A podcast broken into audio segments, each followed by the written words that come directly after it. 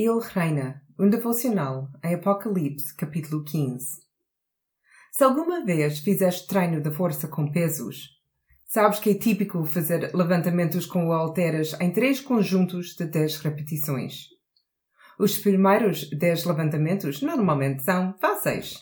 No segundo conjunto é quando se começa a sentir algum cansaço nos músculos. Mas no terceiro e último conjunto, durante os primeiros cinco levantamentos, tudo começa a banar. Perguntas-te se vais conseguir levantar o peso pelo menos mais uma vez. Os teus músculos dizem para parar, porque foste longe demais. Mas o teu cérebro ainda diz aos teus músculos para continuar e fazer mais um levantamento. Quando consegues fazer a repetição número 6, de repente já te sentes melhor.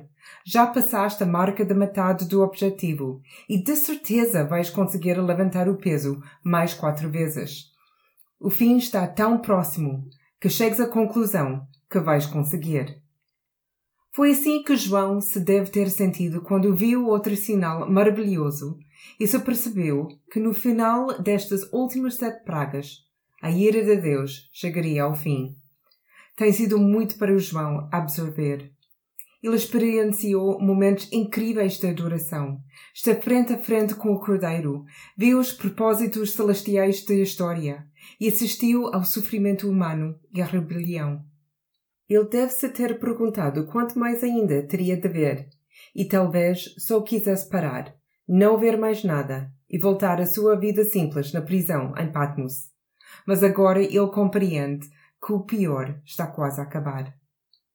Neste momento, poderíamos pensar que haveria silêncio. Mas não é isso que João vê e ouve.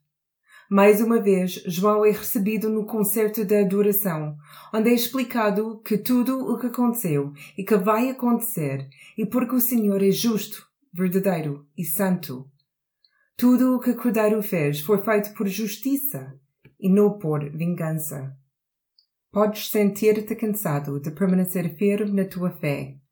Podes sentir-te magoado e ter cicatrizes na perseguição. Mas não tenhas medo e não desistas. O Cordeiro agiu com retidão e em breve o seu trabalho estará completo. Tudo o que está a acontecer está a prosseguir no caminho da sua conclusão.